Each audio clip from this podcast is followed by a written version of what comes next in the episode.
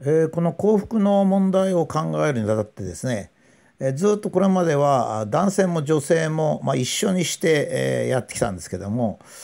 やはり女性の幸福と男性の幸福っていうのは相当違うんじゃないかと思うんですね。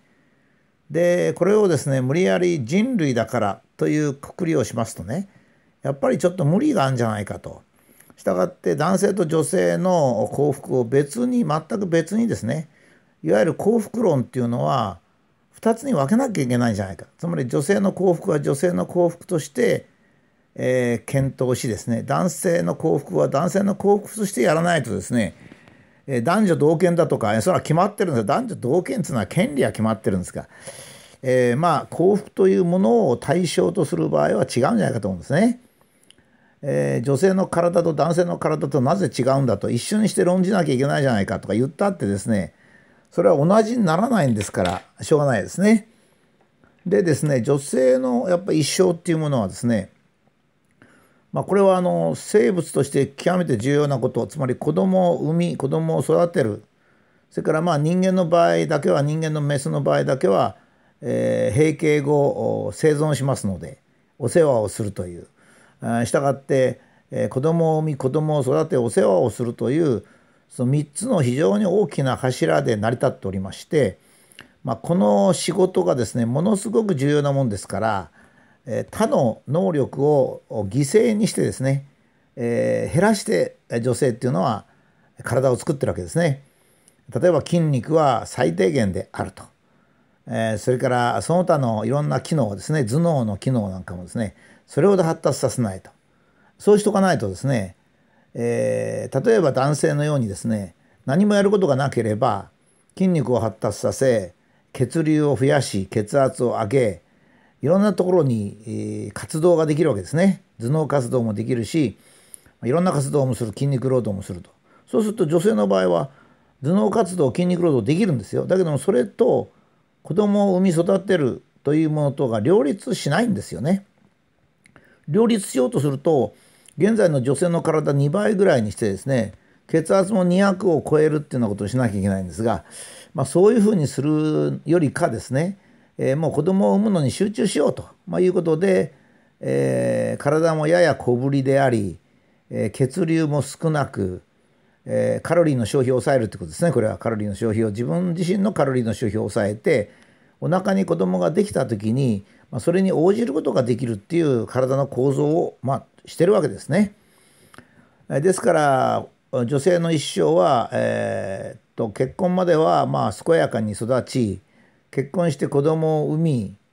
まあ2人は最低産まなきゃいけませんからね種族が続きませんから、まあ平均3人としますと3人産み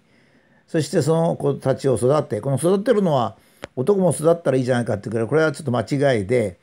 えー男性は性格的にもですね、まあ、一番極端には哺乳動物のオスの父親の子殺しっていうのがあってですねえーと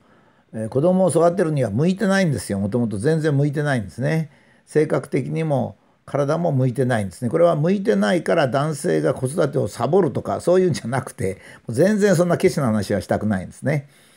それで、えー幸福な子供が育っていく時に本当に無常の幸福を感じるわけですね。無償の愛ですね。お母さんの無償の愛。そしてえ子供たち孫たちに囲まれて幸せな一生を過ごすと。ここには男性は出てこないんですよ。夫婦出てこないんですよ。えっ、とここが間違いないとかね。女性は、えーうん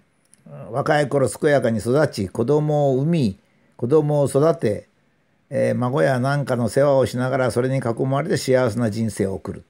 女性中心ですねもちろん。じゃあ男性は何かっていうのは難しいんですよ。男性はまずね幸福という状態が存在するかっていうことを考えなきゃいけないんですね。えー、と動物哺乳動物例えば考えてみますね。一夫一妻のものもいますよ。例えばクマ考えますね。クマも連れ合いっていうのがいるんですけれどもいつも一緒じゃないんですね。母親と子供は一緒ですが、えー父親はセックスの時だけいてあとはもういないんですよ狼なんかは非常に仲いいんで一緒に住んでるように見えて女性のせあメスのせ生活とオスの生活は全然違うんですね。メスは子育てをするオスは敵と戦うのと餌を取ってくるっていうことで全然バラバラなんですね。でこれはまあほぼどの動物でもそうなんですよ。だからもともと動物というのは女性と男性をメスとオスを合わせて1種類じゃないんですよね。えー、メスが中心でオスは外側にいるっていうのがもともと動物の形なんですね。まあ、人間でも亭主元気で留守がいいっていうのはあれ本当のことですね。誠に、えー、生き物としての人間としての本性をよく表しているわけですね。で私はまあ男性なもんですから男性はね幸福を感じることができませんね。え男性はですねあの葉隠れじゃないけど死ぬことと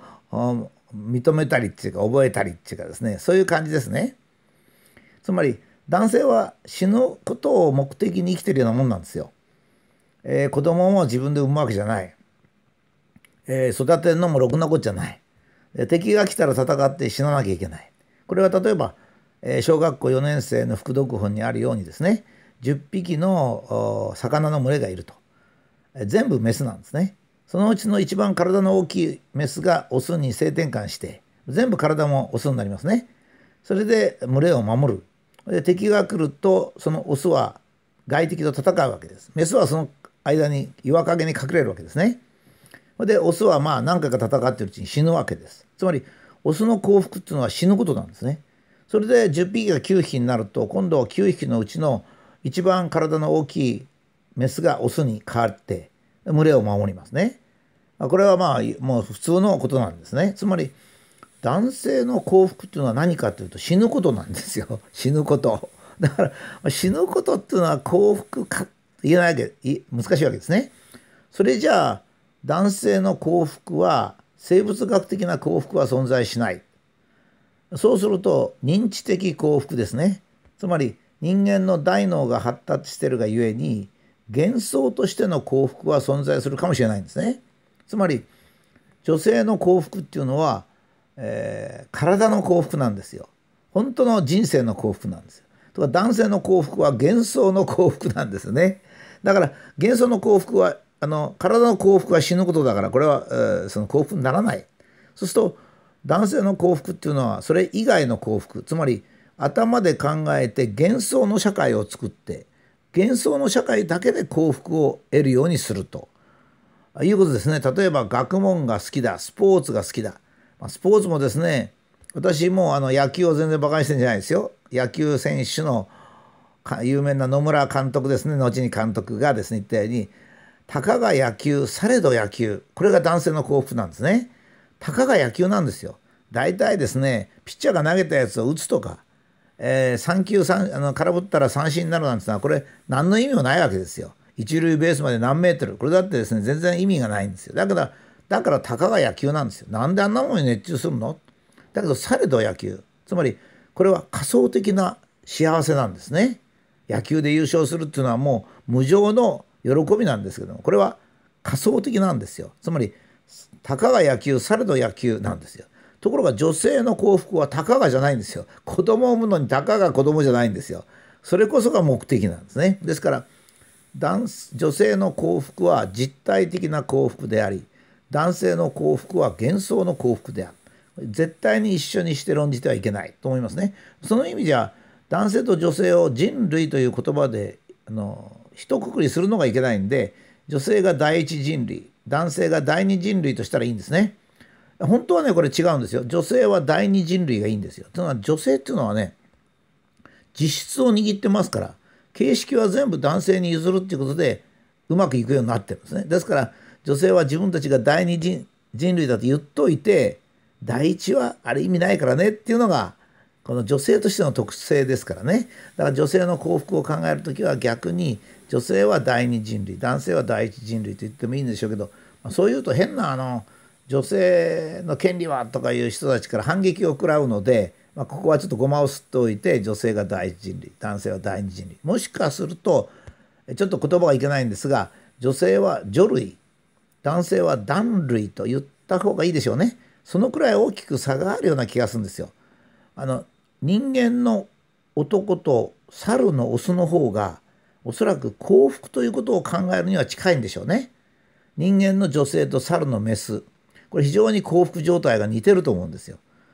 だけど人間の女性と人間の男性っていうのは非常に離れてるというふうに思います。